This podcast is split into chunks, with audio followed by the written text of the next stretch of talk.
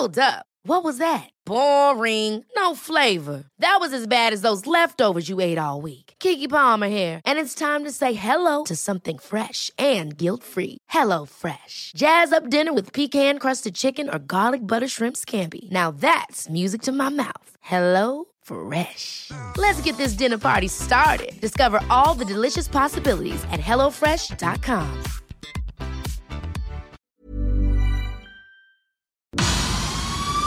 El Heraldo Media Group presenta Periodismo de Emergencia con Arturo Rodríguez, Hiroshi Takahashi y Roberto Aguilar.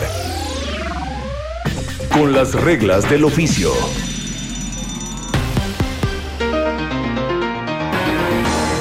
Buenos días, bienvenidos a Periodismo de Emergencia. Son las 10 de la mañana con 3 minutos y como cada sábado y cada domingo, en esta ocasión domingo, un domingo histórico, me da mucho gusto saludar a Ignacio Rodríguez Reina. Buenos días. ¿Qué tal? ¿Cómo están? Muy buenos días. Encantado de estar aquí con ustedes y bueno, pues listos para informar en esto lo que será una cobertura amplísima de Heraldo Media sobre esta jornada electoral. Y como siempre el maestro Hiroshi Takahashi. Maestro Arturo, maestro Nacho, muy buenos días. Mónica Reyes, buenos días. Buenos un días. Un gustazo, un gustazo coincidir en esta jornada comicial tan intensa después de un periodo de campaña tan eh, peculiar y para eh, pues agilizar esta transmisión vámonos rápidamente al futuro próximo. Futuro próximo. La semana queda marcada por los comicios electorales que este domingo se celebran en todo el país. Se trata de la elección intermedia cuyo corazón es la renovación de la Cámara de Diputados, de cuyo resultado dependerá el rumbo del país en los próximos tres años.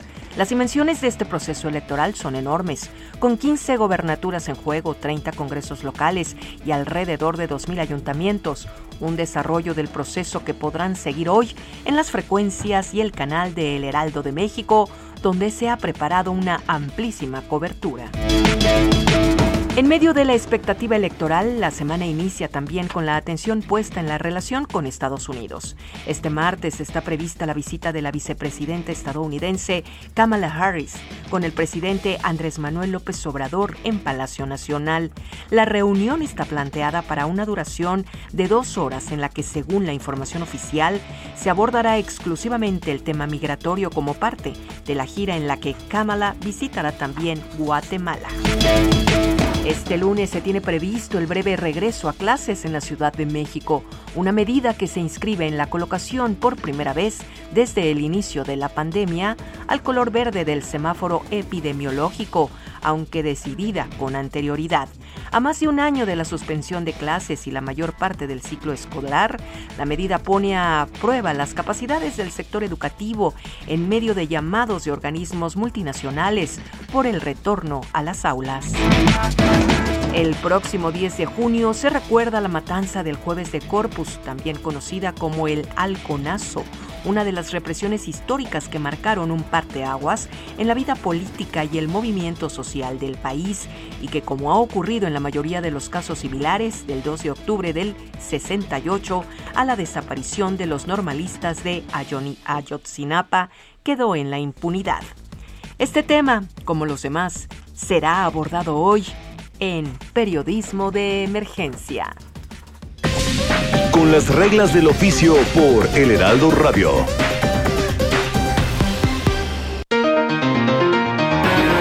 Bueno, pues muchísimas gracias a Mónica Reyes por este eh, pues anticipo de lo que viene y también a nuestra compañera jefa de información, Mina Velázquez, que siempre eh, pues nos ayuda para poder ir eh, previendo en esta agenda lo que viene en la semana. Sí, y uno de los temas importantes esta semana tiene que ver con la reconfiguración de las relaciones entre México y Estados Unidos. Para ello, para hablar de, de esta relación y de este encuentro, está Pepe Carreño, José Carreño, el editor en jefe de Orbe, la sección internacionales de El Heraldo de México. José, muy buenos días. Don Pepe, buenos días. Buenos días.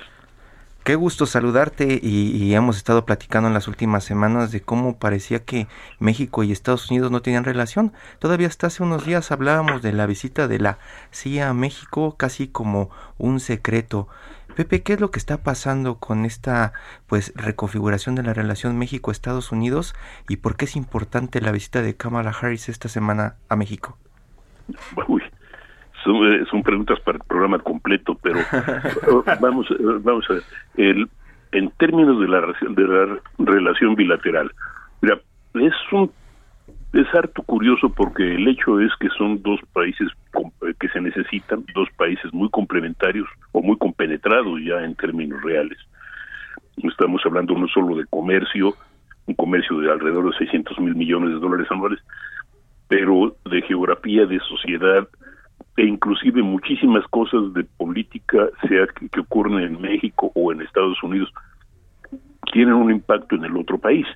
Entonces, esa pues realmente es muy muy es una relación muy muy complicada muy siempre ha sido uh, con, muchos vericuetos y que se da literalmente desde arriba hasta abajo esto es desde el gobierno federal hasta uh, niveles municipales ¿no?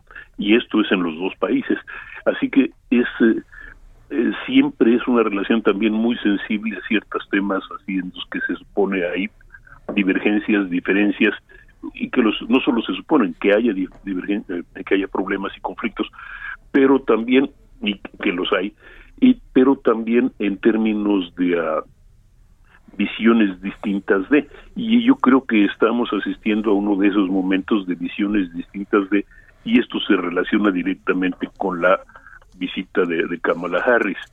El, ah, la vicepresidenta de los Estados Unidos viene esencialmente en un viaje de política doméstica de Estados Unidos. Esto es, viene sobre todo para subrayar la preocupación del gobierno Biden en, eh, por la situación migratoria, en, sobre todo en el, en el Triángulo Norte y México. Viene porque su gobierno tiene interés en tratar de impedir el, pues, de detener el flujo de migrantes, un flujo de migrantes que es eh, que es creciente y que eh, está motivado de, pues tanto por una tanto por la ilusión de que eh, hay una situación migratoria más eh, humana o menos dura en los Estados Unidos después, con, bajo el régimen Biden a contraste con el de Trump como por la convicción del gobierno Biden de que muchos de los problemas de, migración están determinados primero por, por problemas domésticos en cada uno de, cada uno de los países, especialmente Guatemala, El Salvador, Honduras y obviamente en México. Esto quiere decir que son temas de corrupción, son temas de ah, falta de desarrollo económico, crimen organizado, violencia, mayores oportunidades o menores oportunidades de inversión y empleo y obviamente el cambio climático que ahorita tiene un impacto considerable tanto en Centroamérica como en partes de México.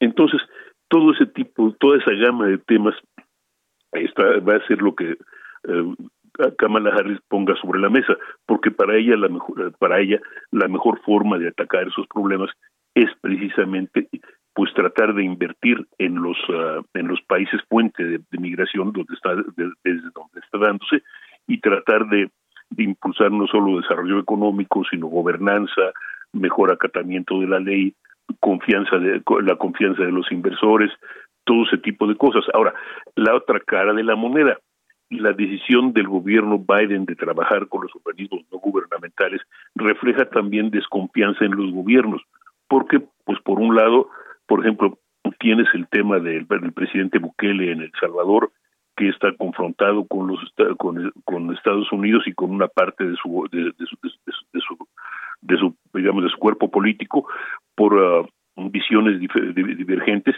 y que él uh, asume y el perdón en lo que él asume lo que se considera posiciones o poderes autoritarios. En el, caso de Honduras hay un problema de uh, de, de corruptela y de o por lo menos de percepción de corrupción y por lo menos y acusaciones de que se trata de un narco gobierno, con lo cual es muy difícil para un gobierno de los Estados Unidos dialogar directamente con ellos. En el caso de Guatemala, que es un, eh, para Estados Unidos un socio clave en este momento, es el único país con el que, aunque pese a los temas de corrupción, tienen las posibilidades, tienen las posibilidades de, de, de negociar y dialogar, porque es ahí donde van a establecer algunos campamentos para peticionarios de asilo, pues eh, el gobierno el, el, gobierno el gobierno guatemalteco es eh, es un socio a, que no pueden dejar de lado. Ahora, Pepe, México. Pepe, buenos días. Te saluda Nacho Rodríguez Reina. Perdón la interrupción, pero no, quisiera dejar pasar eh, justo lo que acabas de mencionar, corrupción y gobernanza. Eh, dos temas claves, digamos, en la relación, en esta nueva relación del de, gobierno de Estados Unidos con el mexicano. Bueno, hemos escuchado las quejas del presidente López Obrador, de hecho una nota diplomática pidiéndole, casi casi exigiéndole al gobierno de Estados Unidos, pues que no proporcionara financiamiento para organizaciones no gubernamentales o incluso organizaciones de periodistas que eh, investigan corrupción, ¿no? Un tema clave en la relación. El gobierno de Biden ya respondió y dijo que eh, seguirá, por supuesto, financiando porque es una clave de su política exterior. ¿Tú piensas que el gobierno mexicano, que el presidente López Obrador va a seguir insistiendo en esta petición de que, según, de acuerdo con su visión, pues no se eh, intervenga en los asuntos políticos internos del país? Mira, Mira, Nacho, primero un gran saludo, hace rato que no te saludaba y me da muchísimo gusto escucharte. Segundo, el, pues sí, el, el, problema es el problema es ese, hay, hay un problema de, desconfianza, no solo en los gobiernos, el, primero, hay un problema de desconfianza de los dos gobiernos, el presidente López Obrador es públicamente muy vamos a decir, muy escéptico en términos de la relación con los Estados Unidos, lo deja ver, sabe que se lo, que lo necesitan, se necesitan y entonces eso va a ser este va a necesitar va a necesitar un enorme rejuego diplomático entre, la, entre los dos países. La segunda parte es que sí efectivamente esto es eh, la política del gobierno de Estados Unidos en este sentido en este caso ha sido por décadas no solo por años no, no solo no es de ahora el financiamiento de organismos no gubernamentales especialmente aquellos que tienen que ver con democracia gobernanza uh, anticorrupción eh, eh, saludo con mucho gusto a Roberto Aguilar, que ya está aquí en, cabina, y seguramente y nos quedan unos minutitos, Roberto, pero tendrás algún planteamiento en relación a este tema binacional y la visita de Cámara. Por supuesto, José, muchísimas gracias, muy buenos días. Pues fíjate que el tema que tiene que ver con esta disputa sobre Centroamérica, diría yo, entre México queriendo ser protagonista con una serie de propuestas y Estados Unidos también actuando por su parte, ¿esto no podría marcar un punto de divergencia también en las relaciones México-Estados Unidos? Sí, no, eh, eh, sí, sí, eh, obviamente sí, por supuesto, pero el, pero la realidad es que si te pones a ver las la divergencia es más está más en cuál es el destino del dinero que en, que en la que en el que en el hecho mismo. Esto es al gobierno al gobierno mexicano o al, y al gobierno de Estados Unidos evidentemente no le conviene tener caravanas y grupos de migrantes centroamericanos en territorio mexicano es decir, al gobierno de los Estados Unidos le interesa tener un vecino estable y un vecino confiable, si lo quieres decir de esa manera. Al, en ese sentido, el, gobierno mexicano le interesa también que haya desarrollo económico en América Central, el presidente López Obrador lo ha declarado, eh, que haya actividad económica en América Central, por ejemplo, el tema de los sembradores de vida o los sembradores de árboles, donó incluso 30 millones de dólares a El Salvador hace unos meses. Entonces hay, hay intereses que, confluyen. Ahora, el problema está en quién va a tomar las riendas. Evidentemente, lo bueno y lo malo es que los Estados Unidos tienen mucho más recursos económicos que México. Así es. Entonces, evidentemente también hay mucho más desconfianza respecto al gobierno de Estados Unidos que al de México, pero la realidad es que el dinero está en el otro lado de la frontera y son los que tienen capacidad de donación. Pues don José Carreño, qué gusto saludarte y te mandamos un fuerte abrazo y muchas gracias por tomarnos esta comunicación y explicarnos un poco el contexto de lo que y pues está sucediendo en torno a la visita de Kamala eh, y este encuentro con López Obrador. siempre un placer y te, digo, ten cuidado, ahí el, el, interés que hay que decirlo, ahorita el interés sobre, sobre todo de los Estados Unidos es un tema de política doméstica, y lo demás está en un segundo plano. Es importante, pero por lo pronto en un segundo plano. Muchísimas gracias. Muchas gracias, José. Abrazo. un saludo, Pepe. Un abrazo. Un abrazo para todos. Hasta pronto. Y bueno, pues tengo yo una versión, Ignacio Rodríguez Reina, de que eh, estuviste platicando con Jacito Rodríguez sobre un trabajo muy interesante a propósito de los 50 años del halconazo. Bueno, sí, se van a cumplir 50 años de aquella tarde del 10 de junio de 1971 en el que un grupo, un grupo paramilitar eh, eh, formado, digamos, a las filas de eh, organismos oficiales, incluso del ejército mexicano, pues bueno, atacó, reprimió. ¿Y de Estados Unidos? Eh, atacó y reprimió violentamente, obviamente, a, una manifestación de estudiantes. Y, bueno, sobre eso ha estado trabajando Jacinto, que es un, yo diría, de los especialistas, de los verdaderamente contados especialistas que existen sobre el tema y que ha investigado y revisado los, el Archivo General de la Nación como pocos, como pocos lo han hecho en el país. Pues Jacinto Rodríguez nos ha tomado la comunicación y me da mucho gusto saludarte. muy, muy buenos días, Arturo, Nacho, muy buenos días, Hiroshi, qué gusto. Qué gustazo, Chinto, buenos días. También Roberto Aguilar. Hiroshi, muchas gracias. Muy buenos días, Jacinto. Pues eh, Jacinto, eh, cuéntanos cómo llegamos a esta conmemoración. Estamos todavía en el mismo entendido de impunidad, inclusive en términos de eh, pues no sé, eh, eh, significados históricos, al menos seguro la mayoría de los perpetradores pues ya murieron o, están muy ancianos como Luis Echeverría, este, pero bueno, ¿cómo, cómo llegamos a esta conmemoración? yo creo que llegamos con muchos pendientes, al igual que en algún momento el 68 el 68 de algún modo ya se han ido recomponiendo, reagrupando muchas piezas que mm, parecían o sentíamos que estaban dispersas para entender un poco más lo que ocurrió el 2 de octubre de 1968 en la masacre en Tlatelolco.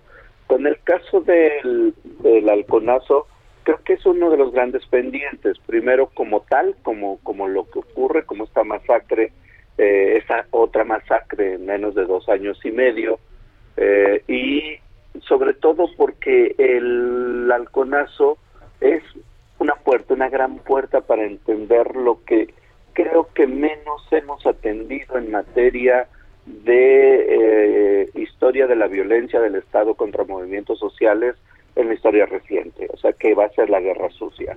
El halconazo abre una gran puerta y nos hemos quedado creo que en esa pieza, en mirar la pieza en torno a la pieza, sin ver la magnitud y la dimensión de posibilidades de explicación de lo que pasó en la guerra sucia a partir del halconazo. El halconazo como tal necesita todavía atenderse.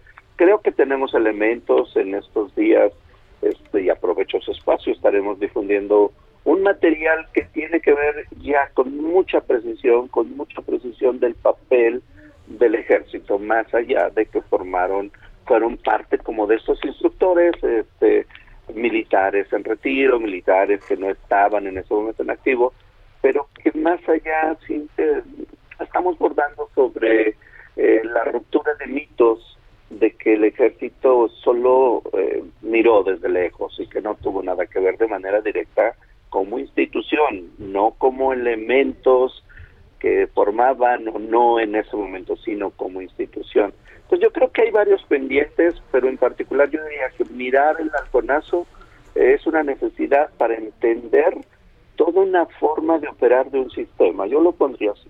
Lo que estamos mirando a partir del halconazo es un sistema operando con una institución tan importante como, como el ejército y que si lo ponemos en como un espejo en el tiempo, lo miramos eh, ya con, con sus reservas, con sus distancias y todo, lo volvemos a mirar nuestros días una gran presencia del ejército en la vida social y política. Jacinto, justamente me, me, gustaría que si nos puedes platicar si alcanzas a ver algún paralelismo entre la presencia y la fuerza que tenía eh, el ejército, digamos, en estos años, estamos hablando en los 70 y 50 años después, digamos, con la presencia del ejército, eh, con la distancia histórica, por supuesto, salvada, sobre el papel que está teniendo el ejército ahora. Amplísimo, Nacho. Muchas gracias, Nacho. Este, es muy amplia la, la, la, conexión, las líneas o las líneas paralelas que se dan entre dos momentos de la historia. El, un poco el problema que tiene eh, el halconazo después la guerra sucia es que no lo hemos atendido tanto como si hemos atendido el 68 y eso no nos permite ver la dimensión que tuvo el ejército después del 68. Estoy hablando del ejército regular, porque en el 68 quien tiene una mayor fuerza, presencia y, y se le da de algún modo carga con toda la, la responsabilidad es el Estado Mayor Presidencial, que es una, una parte del ejército, pero después viene el ejército regular. Y mm, yo no detecto una presencia tan amplia en términos de trabajo social o de presencia social, porque con Calderón aparece, pero la tarea que tiene es eh, directamente contra el crimen organizado. Es decir, hay como una tarea muy específica. Hoy, como en los 70, lo tenemos en todas las áreas de la vida social y política, y no había ocurrido desde esos años, desde los 70. Los 70 los efectos fueron, dicho en pocas palabras, demoledores para la construcción de una, de una actividad social amplia. Se cerraron todos los canales.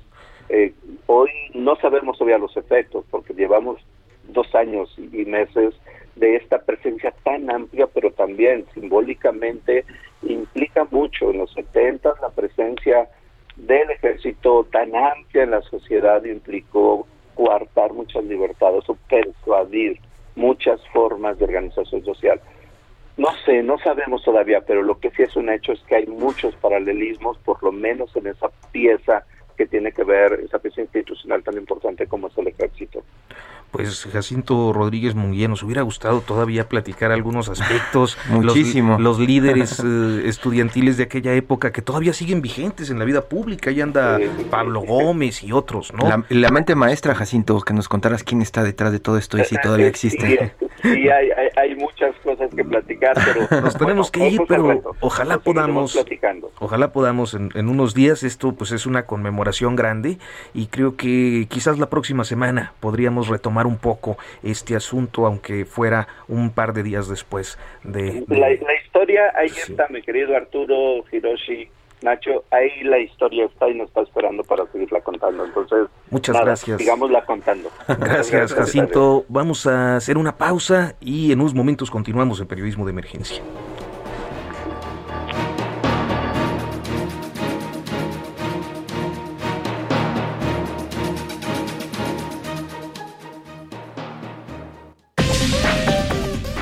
Momento continuamos. Periodismo de emergencia. Regresamos con las reglas del oficio.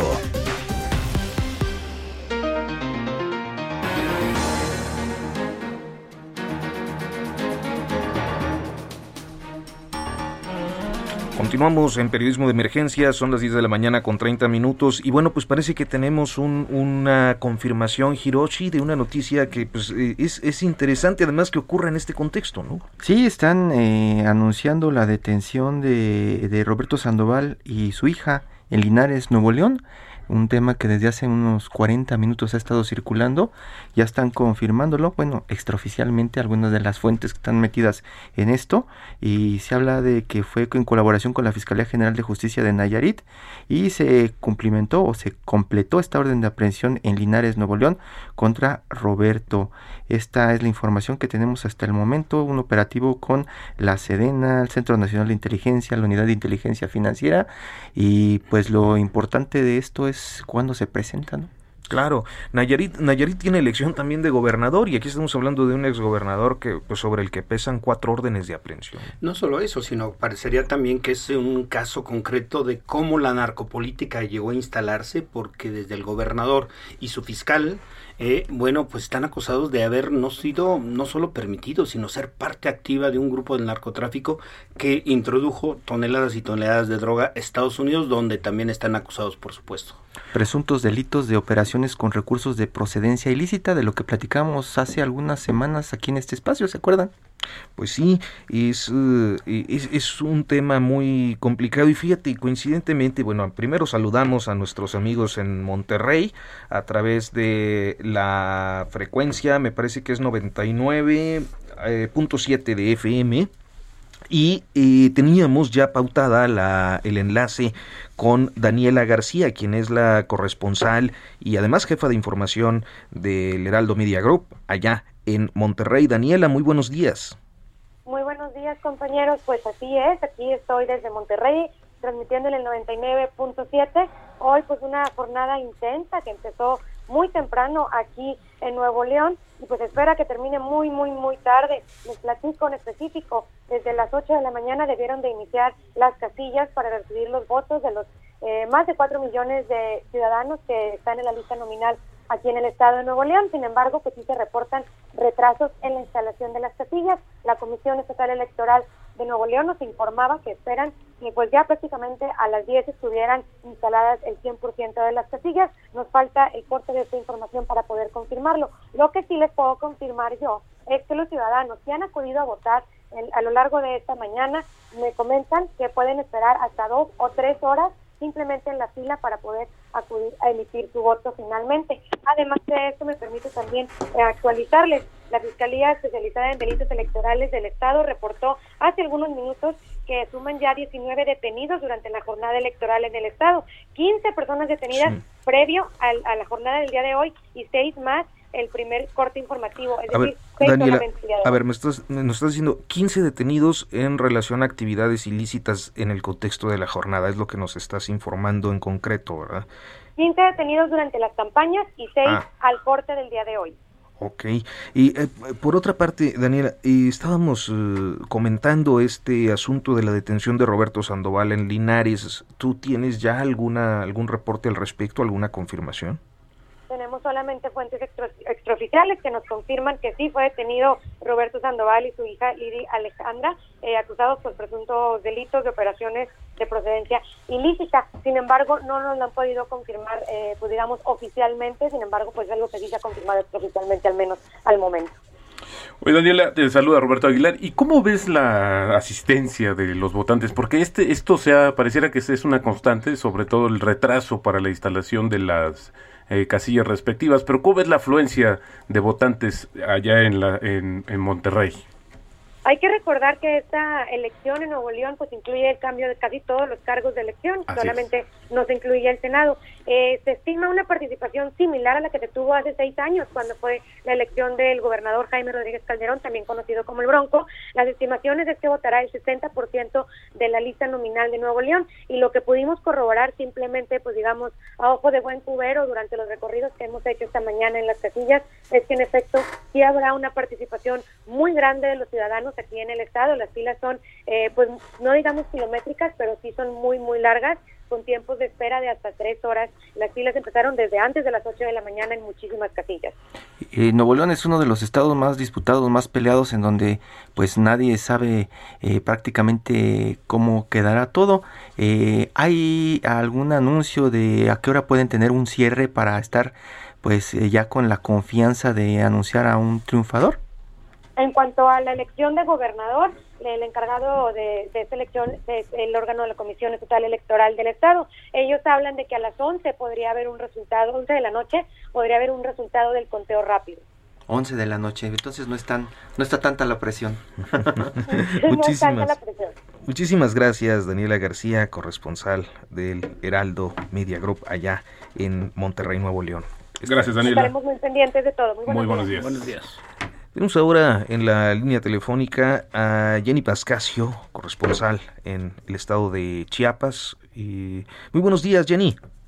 ¿Qué tal? Muy buenos días. Para comentarles que Siltepec se suma a la lista de los municipios de Chiapas que no celebrarán elecciones este domingo. Esto lo informó el Instituto de Elecciones y Participación Ciudadana en la sesión urgente eh, tras la advertencia de los pobladores de cuatro ejidos de no permitir la instalación de las casillas. De manera previa, los consejos distritales federales del Instituto Nacional Electoral aprobaron dar de baja 31 casillas y será el Congreso el que determine la fecha de las elecciones extraordinarias. Hasta ahora, un total de 218 casillas no habrán de instalarse en el Estado, que para el IEPC es la cifra más alta en la historia de la entidad y del país. Los municipios donde no se realizarán las elecciones son Honduras de la Sierra, Siltepec, Venustiano Carranza y Ochuc por lo que eh, Oswaldo Chacón Rojas, presidente consejero del IEPC, eh, llamó a las instancias que generan eh, que generen las condiciones a que generen las condiciones propicias perdón para que se garantice eh, la paz en estas elecciones del domingo. Hasta ahora son 3.329 casillas las instaladas que representan un total de 51.70% del total en todo el estado y se han presentado seis incidencias para la elección de 40 diputaciones y representantes de 124 ayuntamientos Hasta el momento eh, se han reportado, como bien te decía, las incidencias, 12 en la capital de Chiapas, 3 en Tapachula, una en Villaflores. Además, eh, te comento que en, en Tapachula y Tucha Gutiérrez se han generado cambios también de domicilio de casillas y en Villaflores una suspensión temporal. Ese es el reporte por el momento aquí desde el estado de Chiapas. Yanni Pascasio, eh, Chiapas ha estado en el foco de nuestras redacciones en, los últimas, en las últimas semanas por el tema de los normalistas. En las últimas horas se han eh, aparecido los normalistas, han tenido algún alguna injerencia dentro de esta elección. Desde el fin de semana que anunciaron el levantamiento del plantón que estaba instalado frente al Palacio de Gobierno, los normalistas han mantenido el silencio hasta la mañana del día de hoy. Eh, de hecho, eh, convocaron a una rueda de prensa eh, en las próximas horas para que al parecer van a iniciar movilizaciones, lo que es aquí en el centro de la capital de Chiapas, pero estaremos muy, muy pendientes para llevarles la información. ¿Respetaron la elección entonces? Hasta ahora sí pero al parecer eh, se planean actividades. No sabemos si van a ser pacíficas, eh, pero al parecer lo van a informar en algunos minutos cuando suceda la rueda de prensa. En Tuxtla Gutiérrez, en la 88.3 FM. Un saludo para nuestros amigos que nos escuchan en Chiapas, tanto ahí en Tuxtla Gutiérrez como en Tapachula, en la 96.3 de FM. Te agradecemos mucho, Jenny. Muy buenos días. Muy buenos días, iremos pendientes. Claro, y bueno, tenemos ahora a eh, Alejandra, Alejandra Ruch del estado de Sonora, donde también hay una elección intensa. Muy buenos días, Alejandra. Muy buenos días a ti y a la amable auditorio. La verdad es que pues sí, hace media hora, de hecho acaba de abrir casillas. En este momento me encuentro en la en la casilla del Faro, donde hay mucha afluencia de gente y pues aquí se está pues peleando lo que es la gubernatura, los 72 ayuntamientos 21 diputaciones locales y 12 diputaciones de representación proporcional.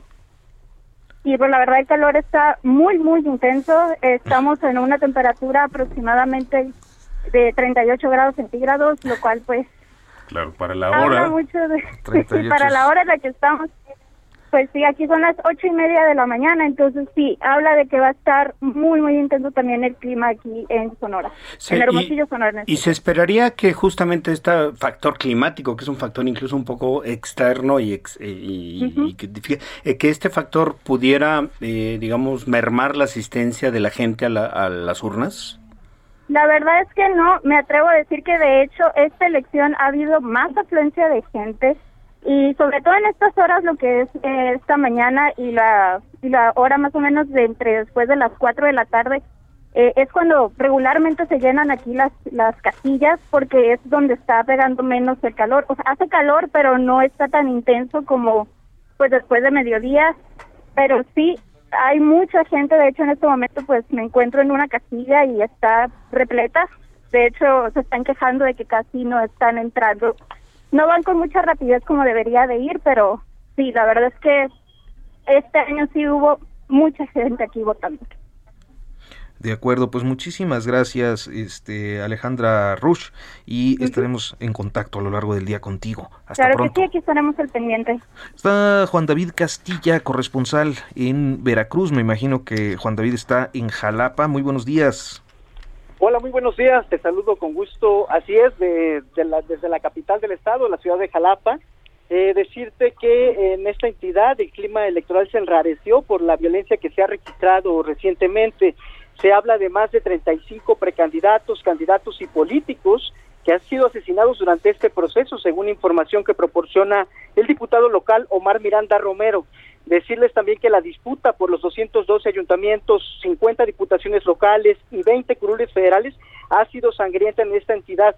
Un candidato de Movimiento Ciudadano alcalde fue asesinado la noche del pasado viernes en el municipio de Cazones de Herrera, esto en la zona norte del estado de Veracruz. Ese mismo día eh, circularon en redes sociales videos, fotografías de la llegada de 10 camionetas con sujetos fuertemente armados, esto en el municipio de Chicontepec, también en una zona eh, del norte de la entidad que colinda con el estado de Hidalgo.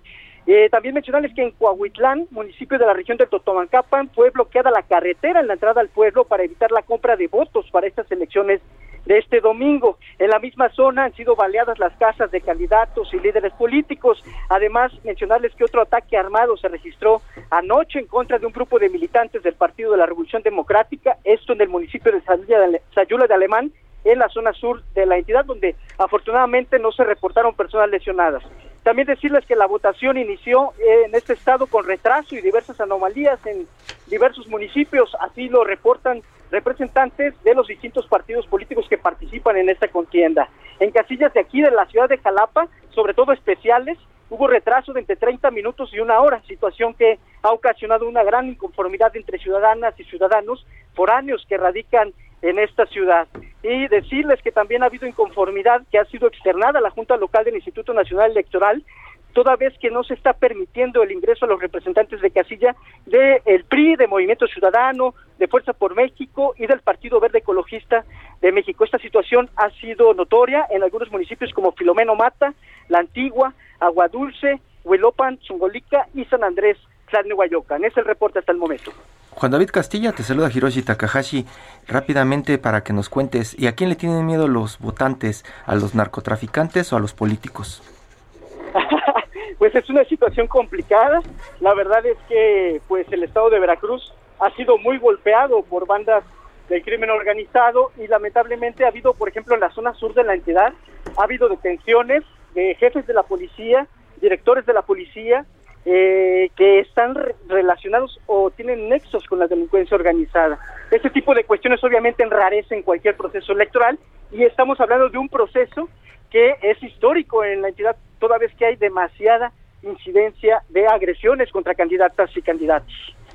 Pues bueno, y Juan David eh, Castilla, te agradecemos mucho eh, el reporte en el estado de Veracruz y eh, tenemos un reporte muy rápidamente de un acto vandálico en una casilla en Metepec. Aparentemente 10 personas estuvieron ahí. Hay otros reportes. Hay otros reportes que, perdón, tenemos el enlace con Estado de México. A ver, vamos a hacer el enlace. Este, Gerardo, buenos días.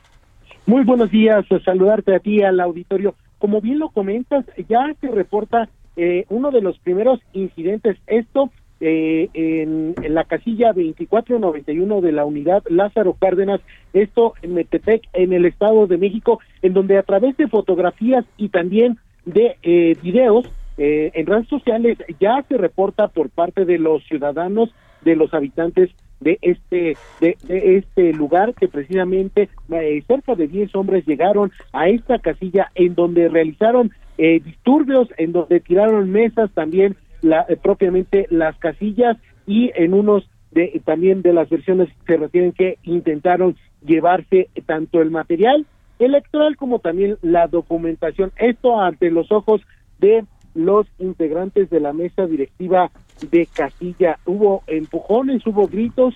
Eh, afortunadamente, eh, esto fue algunos algunos segundos y quedó grabado. También la representación electoral del Partido Acción Nacional, Alfonso Bravo Álvarez Malo, precisamente hizo esta denuncia ante el seno del Consejo General del Instituto Electoral del el Estado eh, de México eh, antes de las 10 de la mañana, en donde las, el árbitro electoral se comprometió a eh, pedir y solicitar la intervención de las autoridades estatales para dar tranquilidad y paz en esta casilla que bien lo comentamos es la casilla 2491 de la unidad Lázaro Cárdenas. No son los únicos incidentes porque también la representación de el PRI también reportó Gerardo Gerardo Gerardo nos hablas de incidentes y nos hablas de ataques, pero quién quién contra quién porque es lo que no tenemos claro. Nos llegan los reportes de hombres irrumpen en casillas. ¿Quiénes son? ¿Qué es lo que se está reportando? Hasta este momento no se tiene identificado de quién eh, quiénes son o, de quiénes se tratarían eh, son hombres que no han sido identificados, tampoco han sido identificado eh, alguna afiliación o algún llama la atención porque Metepec pues no es una zona rural o alejada de la civilización. Eh, no pero precisamente esta elección de Metepec se ha caracterizado en este proceso electoral por ser disputada por parte de los candidatos de las dos alianzas que hay eh, registrados en el Estado de México. Por parte de, va por el Estado de México de Fernando Flores, que la integran esta alianza PAN, PRI y PRD, y también eh, la, su adversaria, la de la alianza de Juntos Haremos Historia en el Estado de México, que conforman Morena, el PT y Nueva Alianza en el Estado de México, eh, Gaby Gamboa, que precisamente en las últimas en los últimos días de la contienda se enfrascaron ahí en señalamientos y duros cuestionamientos tanto de violencia como también de amenazas es lo que te puedo contextualizar y de lo, lo que está pasando. Pues muchísimas gracias, colega. No sé si hay otra duda. No, no, no, no. Ya vamos a pasar con otros reportes de otros compañeros que están en diferentes estados de la República. Sí, muchísimas gracias. Gracias, Gerardo. Muy buenos días. Gracias. Buenos días. Pues bueno, eh, estamos eh, ya en la recta final. Teníamos preparada una pieza para nuestra gustada sección que usted conoce como Todo Menos Fútbol, pero hemos decidido pues repasar sobre todo los estados que han sido más eh, complicados en su desarrollo dentro del proceso electoral para ver cómo está desarrollándose en este momento la jornada. Sí, como estados estados cerrados, cerrados, cerrados y violentos. Y violentos. Y hasta ahora no hemos encontrado un denominador común proceso electoral. Tenemos la parte del sur con problemas de apertura de casillas. Movimiento social. Exactamente, el norte con un poco más de afluencia. Lo que he visto acá en la Ciudad de México, por lo menos que me ha tocado, sí hay una afluencia mediana, diría yo. Y digamos que todavía es muy temprano en el desarrollo de la jornada electoral, seguramente estaremos eh, teniendo muchísima más información en lo que resta de, este día, ¿no? Sí, creo que tenemos ya en la línea telefónica a Alejandro Sánchez, que está eh, nuestro compañero, que es el conductor de Informativo Fin de Semana, eh, pero que en esta ocasión, pues Alex es muy reportero, siempre se lanza a lo donde está la noticia y esta vez decidió irse a cubrir a San Luis Potosí la elección, eh, una elección que pues ha sido, como decía Hirochi, compleja. ¿no? Sí, y San Luis Potosí es uno de los lugares en donde se presume el narco está muy involucrado con todo el tema de las elecciones. Y los candidatos. este, tenemos ya en la línea a Alejandro Sánchez, a quien me da mucho gusto saludar. Alex, colega, buen día. Querido Arturo, muy buenos días. Estamos ya aquí en San Luis Potosí viendo cómo se desarrolla el proceso electoral. Yo creo que uno de los más importantes de los 15 donde va a haber cambio de gubernatura por todo el contexto político, electoral e incluso de violencia, mi querido eh, Arturo, mi querido Nacho Rodríguez Reina. Eh, la verdad es que desde la mañana que empezó eh, el abanderamiento, la autoridad electoral llamó a los candidatos a respetar eh, los resultados que vayan siendo los preliminares, porque al llegar con un resultado de fotografía en el cierre, porque hay dos candidatos punteros muy cerradas las encuestas, todas lo dicen así, es que se ha llamado a la cordura. Venimos de Soledad Graciano, donde ha votado el candidato del Partido Verde, se tardó durante 40, 45 minutos que estaba formado, formado antes de emitir su voto y él pues reclamaba que a las diez y media de la mañana solo se habían abierto 1.200 casillas de un total de 3.700, pero conforme ha transcurrido la mañana se ha ido abriendo el resto de las casillas sin contratiempos hasta este momento y ahora nos estamos trasladando ya de regreso y llegando aquí de nueva cuenta a San Luis Potosí, entre Soledad Graciano y San Luis Potosí, hay alrededor de 20 minutos de, distancia en auto y aquí vamos ahora a ver la votación de Octavio Pedrosa, quien es eh, senador del PAN, y que tanto Pedrosa como Ricardo Gallardo han hecho una hazaña histórica ya, porque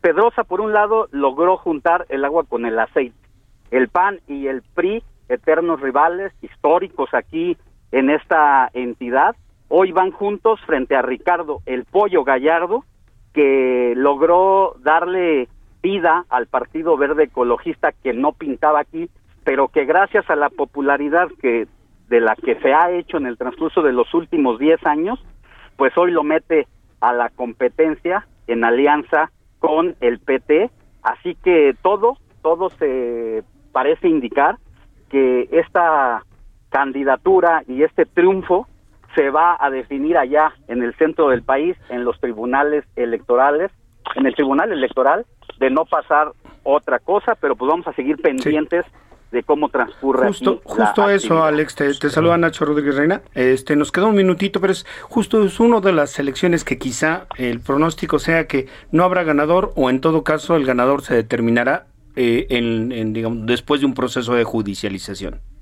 Así es, y ojalá que tengan la cordura porque ya el pollo gallardo dijo, pues yo tengo mis encuestas y todo me dice que yo voy a ganar, ya empieza con un lenguaje ahí, vamos a ver qué dice Pedrosa, pero conviene a todos los habitantes de San Luis Potosí, a los casi tres millones, que ambos candidatos guarden la cordura como le hizo el llamado el árbitro electoral esta, esta mañana a las 7 a.m. cuando se hizo la bandera aquí. Y ojalá no saquen a sus mastines. Ojalá no, no los suelten, los tengan bien amarrados porque la cosa se ha puesto brava en las últimas semanas aquí en San Luis Potosí, que dicen los habitantes de aquí, reconocen que hasta el periodo electoral pasado no se les daba tanta importancia a nivel nacional como la que se le ha dado ahora por obvias circunstancias obvias circunstancias de las que seguiremos platicando. Alejandro Sánchez, muchísimas, gracias. muchísimas gracias por enlazarte esta mañana. La verdad es que nos eh, dimos cuenta de que estabas en San Luis y siendo un estado tan eh, peleado, tan peleado. Allá también hay estaciones del Heraldo Media Group, particularmente en eh, la frecuencia 96.9 de FM. Les mandamos un saludo afectuoso a nuestros De hecho, ayer transmitimos para el informativo fin de semana desde esas instalaciones y hoy nos tocó andar en la calle.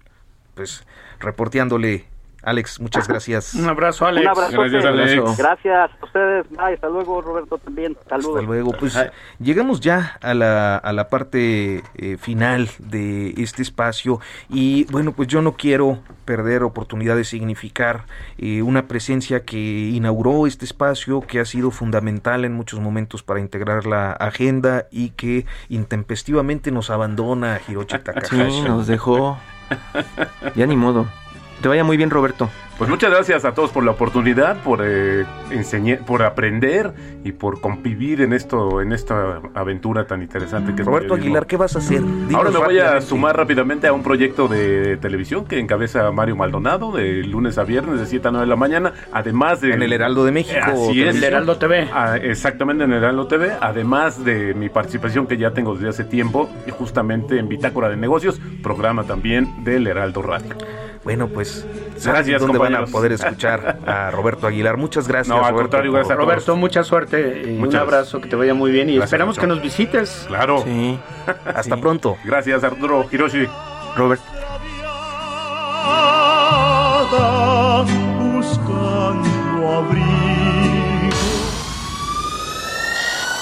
Esto fue Periodismo de Emergencia.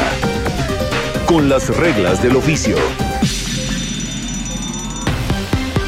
Heraldo Radio 98.5 FM, una estación de Heraldo Media Group, transmitiendo desde Avenida Insurgente Sur 1271, Torre Carrachi, con 100.000 watts de potencia radiada. Fumaba mucha piedra, pues no siento nada, nada más se me olvidan las cosas, porque no me gusta el ambiente, no me gusta. A vez me quiero morir, me quiero morir. Creo en Dios, sí mucho. Le pido por todos los de la calle, por la gente, ¿no? por mi familia, por mis hijos, que los cuide mucho. El mundo de las drogas no es un lugar feliz. Busca la línea de la vida, 800-911-2000. Caminamos contigo, te informamos en todo momento, criticamos y aplaudimos a los candidatos. Ahora, llegó el momento de que tomes una decisión. El Heraldo Radio presenta este 6 de junio el fin de ruta 2021 por el 98.5 de FM. Llegó el momento de votar. Escúchanos a las 2 de la tarde con Sergio Sarmiento y Lupita Juárez. En punto de las 4 de la tarde a Jesús Martín Mendoza. A las 6 de la tarde, Alejandro Cacho. De 8 a 10 de la noche, a Salvador García Soto. Y a las 10 y hasta que culmine la jornada con Javier Solórzano. Ruta 2021, con el prestigio informativo de Heraldo Media Group. Heraldo Radio, la H que sí suena y ahora también se escucha. La vacunación contra la COVID-19 sigue en marcha. Están llegando millones de dosis eficaces y seguras aprobadas por organismos en todo el mundo. Muy pronto será tu turno. Visita mivacuna.salud.gov.mx. Recuerda, la vacunación es universal, gratuita y voluntaria. Cuidémonos entre todos, vacúnate y no bajes la guardia. Secretaría de Salud. Este programa es público ajeno a cualquier partido político. Queda prohibido el uso para fines distintos a los establecidos en el programa. Heraldo Radio 98.5 FM. El referente con Solórzano. Juan, así lo vamos a dejar, por razones obvias, pues mantenemos su anonimato y te agradecemos, Juan, que estés eh, con nosotros, tú como representante de la normal. Es una situación difícil, ¿no? La que estamos atravesando ahorita como institución. A ver, ¿de qué, qué está pasando, Juan? Básicamente todo comenzó por la exigencia del examen presencial acá en nuestra, nuestra institución para el nuevo ingreso. Y pues a raíz de eso y la, la cerrazón de la Secretaría de Educación Pública y la Secretaría General de Gobierno, pues estuvimos movilizándonos en muchas ocasiones, pues, y los que presentaran el examen de nuevo ingreso tenían que hacerlo a través de un dispositivo, ya sea una computadora o una tablet. Y como nuestra institución acepta únicamente ahí a personas de escasos recursos, gente indígena, obrera, no tiene acceso pues ahorita a comprarse una computadora o una, una tablet solo para presentar el examen de nuevo ingreso a la escuela. Entonces por eso se hacía la petición de que el examen fuera de manera presencial. Lunes a viernes.